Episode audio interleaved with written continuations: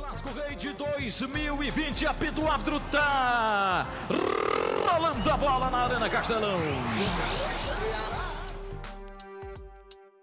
O futebol sempre foi um terreno fértil para polêmicas. E agora, mesmo com a bola parada, não poderia ser diferente. Enquanto o Brasil ainda enfrenta a pandemia provocada pelo novo coronavírus e vê a reabertura gradual de comércios em algumas capitais, federações e clubes se movimentam pela retomada das competições no país. Eu sou Diego Viana e esse é o Recorte. O futebol cearense trabalha nos bastidores para tentar antecipar a retomada dos jogos.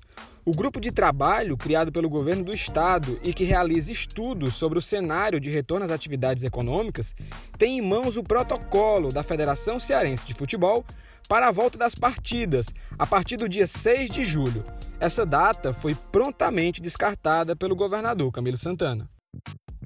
Inicialmente, os jogos do Campeonato Cearense estão previstos para retornar somente a partir do dia 20 de julho, data em que o futebol finaliza a quarta fase da retomada das atividades autorizadas pelo governo. No início do mês de junho, os clubes foram liberados para retornar aos treinamentos. Entre as oito equipes que ainda disputam o campeonato estadual, somente Ceará e Fortaleza treinam desde a primeira semana de liberação. No Brasil, até o momento, somente o estado do Rio de Janeiro retomou o calendário de jogos. O retorno se deu em meio a críticas e disputas judiciais. Volta o futebol brasileiro em 2020. O Campeonato Carioca dá o pontapé de retorno. O trecho que você acabou de ouvir é de uma narração dos canais Esporte Interativo do jogo entre Flamengo e Bangu. No dia seguinte a esse jogo, o prefeito do Rio de Janeiro, Marcelo Crivella, determinou a suspensão do campeonato por cinco dias. Clubes como Fluminense e Botafogo entraram na Justiça Desportiva solicitando que o campeonato só retornasse apenas no mês de julho, o que não foi atendido. O Campeonato Carioca segue e muitos outros pelo resto do país já planejam a volta. E para falar mais sobre o retorno do futebol brasileiro, mais especificamente aqui no Ceará, eu converso com o Lucas Mota, repórter do Esportes do Povo. Oi, Lucas, seja bem-vindo ao Recorte. A gente conversa agora sobre a retomada do futebol. É, de acordo com as etapas elaboradas pelo governo do estado para o retorno de atividades, o futebol só estará liberado a partir do dia 20 de julho. Porém, a Federação Cearense de Futebol tenta antecipar esse retorno já para a próxima semana. Em meio a esse impasse, como o futebol cearense tem se preparado para esse retorno? Olá, amigos do Recorte, é um prazer estar falando com vocês mais uma vez. Olha, o futebol cearense ele tem se preparado desde a paralisação do esporte, né? Ali na segunda metade do mês de junho, o futebol paralisou e o futebol cearense nos bastidores tem debatido, tem tratado muito desse cenário pós-pandemia, é, como, que, como que iria ficar, enfim, tudo isso foi debatido em reuniões virtuais e Ceará e Fortaleza tomaram à frente o protagonismo desse, desses debates, muito pela força dos dois clubes e também estrutura e investimento. São os dois clubes, os únicos dois clubes cearenses que estão na elite do futebol na Série A. E essas discussões sempre uh, em conjunto aí com a Federação Cearense de Futebol e também a Secretaria do Esporte. Então, foi feito um protocolo inicialmente para a volta dos treinos. Esses protocolos eles preveem, né, exigem aí para os clubes voltarem a treinar testagem para a Covid-19 e entre outras regras né, para que é, sejam seguidas para diminuir o risco de contaminação. Né? Entre, entre essas, essas regras, é, como a higienização do centro de treinamento onde vai ocorrer, é, os jogadores têm que ir para o centro de treinamento em seus carros sozinhos e chega lá, treina não, não devem usar a, a, os vestiários né, para banho, para essas coisas, ou seja, acabou o treino, já vai para o carro, já vai embora, e nesse trajeto de ida e volta, não parar em nenhum local. Isso justamente para diminuir a, o risco de contaminação. E essas testagens, elas são periódicas. Né? Fortaleza e Ceará estão fazendo testagens aí de aproximadamente 15, 15 dias para ter aí o controle total uh, do elenco e dos demais funcionários aí que tenham acesso a esse, aos clubes. Então, Foi feito esse protocolo, o governo aprovou ali no finzinho de maio e os treinos para os oito clubes que disputam o Campeonato Cearense foram liberados, né, a partir do dia 1 de junho. Só que apenas Ceará e Fortaleza tiveram condições de voltar a treinar desde a primeira semana de junho. Os demais clubes, por questão de estrutura, é, menos investimentos, estão é, começando agora o processo de testagem, devem voltar a treinar aí em julho, né? Treinar em campo, né? Com, com treinamentos aí para realmente se preparar para uma volta de treinos. Quando esse protocolo ele foi é, aprovado pelo governo do estado ali no fim de maio, que foi justamente na época da que foi aprovada a retomada gradativa da economia e o futebol ele foi inserido já desde a primeira fase, o protocolo do futebol dessa volta ele, ele desde o começo ele foi aprovado com quatro fases. É, e aí cada fase durando em média 14 dias, né? Então primeira fase é a volta desses treinos, treinos bem restritos onde jogadores com o mínimo de contato possíveis, com treinos individuais.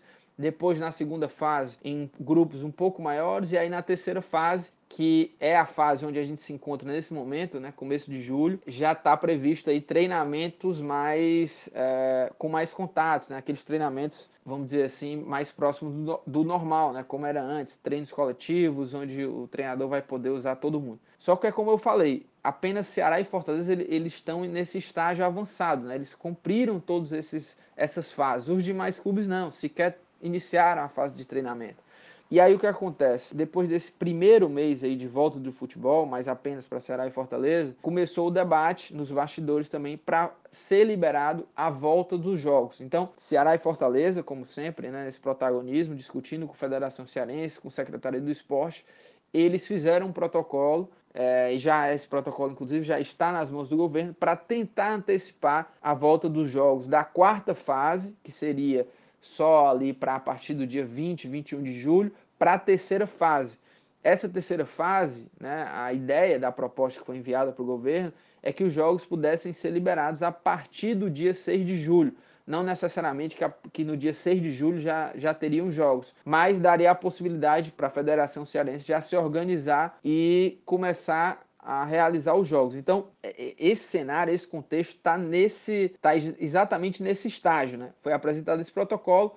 A ideia, Ceará e Fortaleza, eles defendem, né, já que estão nessas discussões aí, junto com a Federação Cearense, participaram desse protocolo que foi enviado para o governo, entendem que já há possibilidade de realizar jogos e que o governo poderia já liberar esses jogos já nessa primeira metade de julho e também com o entendimento da Secretaria do Esporte mas a gente ainda não, não tem nenhuma perspectiva de que isso seja liberado para agora, para a primeira metade de julho. Pelo contrário, o governador Camilo Santana usou as redes sociais falando que não há nada confirmado, inclusive isso não estaria nem sendo cogitado pelo governo, essa liberação aí para a primeira metade de julho. Como você mesmo detalha, a situação de Ceará e Fortaleza já parece bem adiantada para a volta da competição, com antecipação ou não. Mas e os outros seis clubes que ainda devem disputar o Campeonato Cearense? Como está a preparação para esse retorno? Então, sobre esse retorno do Campeonato Cearense, né, como eu falei, é, existe esse cenário né, que eu expliquei, onde o Campeonato Cearense se encontra. Inicialmente está é, aprovado pelo governo do estado a volta dentro daquele protocolo inicial né, para retomada da economia gradativa e que o futebol esteve inserido já desde o começo, está aprovado porque o futebol seja liberado a partir do, do dia 20 de julho, ou seja, é, apenas na segunda metade de julho. Mas nos bastidores existe essa, essa tentativa aí para que seja antecipado. Vai depender muito, claro, do governador do estado, ele que tem esse poder realmente de liberar ou não.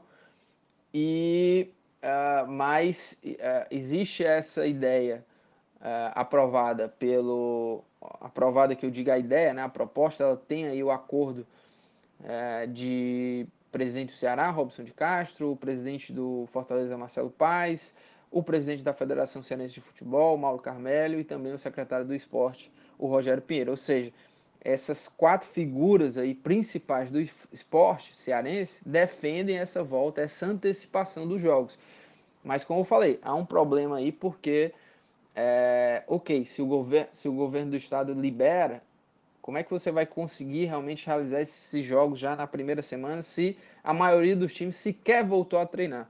Né? E vai voltar a treinar agora no começo de julho. Como é que você já iria realizar os jogos? Existe também esse, esse embate aí, né? essa questão aí que pode ser um problema e pode dificultar também a questão da volta dos estaduais aqui no, no, no Ceará. Então, uh, se por um lado, né, presidentes do Ceará e Fortaleza defendem essa volta, essa antecipação, presidentes de outros clubes aí já pensam diferente. Né? O caso de, de, do presidente do Ferroviário, Newton, Newton Filho, que é, ele falou comigo para essa reportagem, né, explicou que o, o Ferroviário ele se preparou para o protocolo que foi aprovado lá no fim de maio, né, onde os jogos só voltariam na segunda metade de julho. Então, o Ferroviário ele pensando nisso, né, ele, se você comparar com o Ceará e Fortaleza, ele está muito atrasado, já que o Ceará e Fortaleza já treinam desde o começo de junho. O diretor de futebol do Guarani de Sobral, Thiago Dias, também disse que essa volta seria muito ruim para o Guarani de Sobral, porque é, não seria, vamos dizer assim, justo, né? Porque o Guarani de Sobral sequer pode fazer os testes, né? Porque a cidade de Sobral está em lockdown também, então o Guarani de Sobral não pode usar a estrutura lá do estádio da cidade para começar a treinar, ou seja, nem para fazer começar esses testes para pensar em voltar a treinar. Então, há essas discussões. O Atlético Cearense também, outro clube que já começou as testagens. Então, é, tá nesse cenário, né? Onde Ceará e Fortaleza estão muito adiantados e os outros clubes estão muito atrasados em relação a essas duas equipes. E há nesses bastidores essa discussão aí de tentar antecipar e isso a gente só vai saber aí é, nos próximos dias, né? Como é que o, o, governador vai decidir em termos de decreto, se libera ou se não libera, mas lembrando, né, o governador nas redes sociais falou que isso não estaria sendo cogitado. Lucas, outro assunto que a gente já falou aqui, mas que carece de mais detalhes, é sobre esse protocolo elaborado pela Federação Cearense. A federação se baseia nele para antecipar o retorno do estadual. Quais informações você tem sobre esse protocolo e como ele deve funcionar? E sobre o, o, protocolo em si, né, como ele deve funcionar, da retomada dos jogos, né, que já foi entregue ao governo, esse protocolo a gente não tem tantos detalhes assim, a gente não teve acesso a esse protocolo, né, esse documento de, é, de, de, retomada né, dos jogos aqui no, no Campeonato Cearense. O que a gente sabe é que é, foi observada a questão dos indicadores de, de coronavírus aqui, no, no, aqui na capital, né, aqui em Fortaleza, e a ideia seria realizar esses jogos aqui em Fortaleza, né, utilizando as estruturas aqui disponíveis, né, Castelão, Eusi Cabral do Ferroviário, a estrutura também lá do Ceará, no Porangabuçu, é, colocar para atuar nesses jogos na operação o mínimo de pessoas possíveis, até 200 pessoas.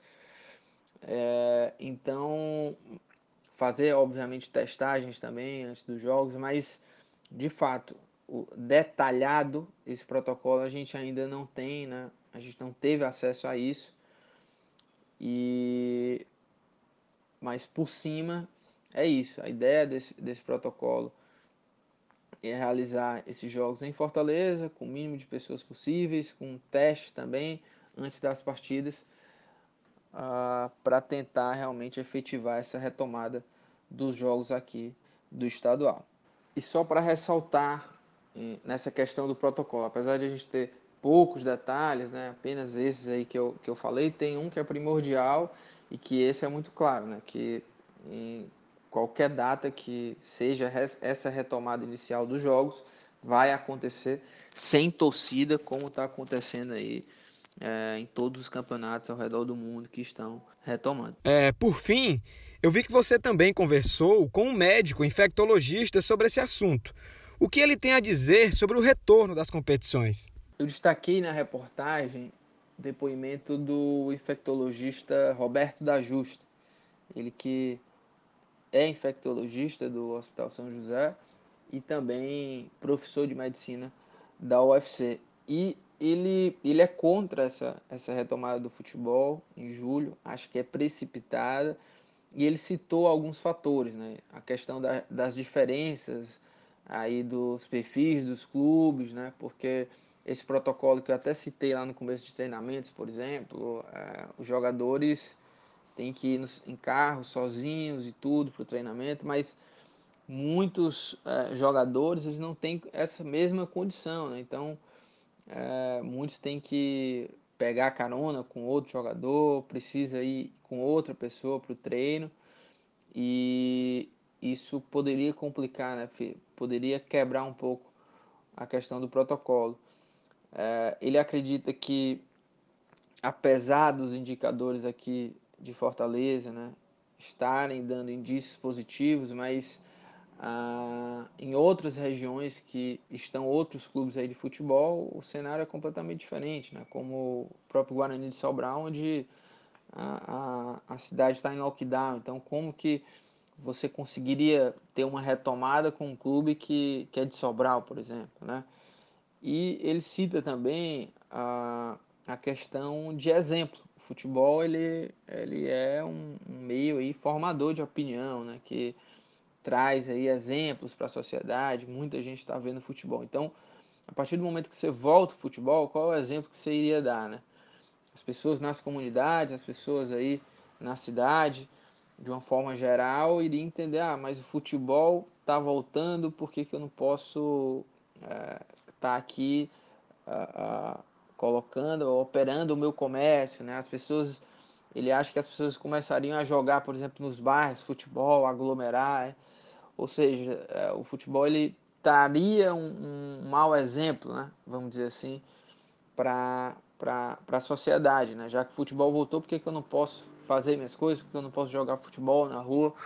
Então, foi alguns pontos aí que ele destacou é, na entrevista para a gente nessa reportagem, o Roberto da Justa.